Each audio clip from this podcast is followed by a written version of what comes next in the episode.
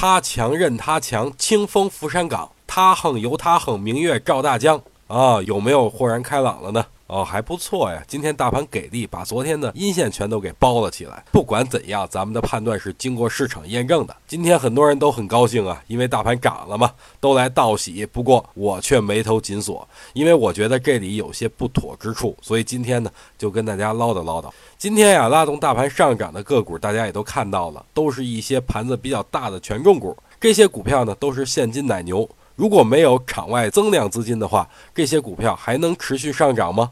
如果他们不能持续上涨，谁又能代替他们继续拉动大盘向上呢？所以我觉得，在目前慢牛行情下，利用他们拉动大盘可能不太明智啊。而且之前三千一百点的压力比较大，所以如果明天大盘向上冲击三千一百点，开始震荡了，大家就要考虑做减仓的动作，等待大盘跌到三零五零左右再给接回来。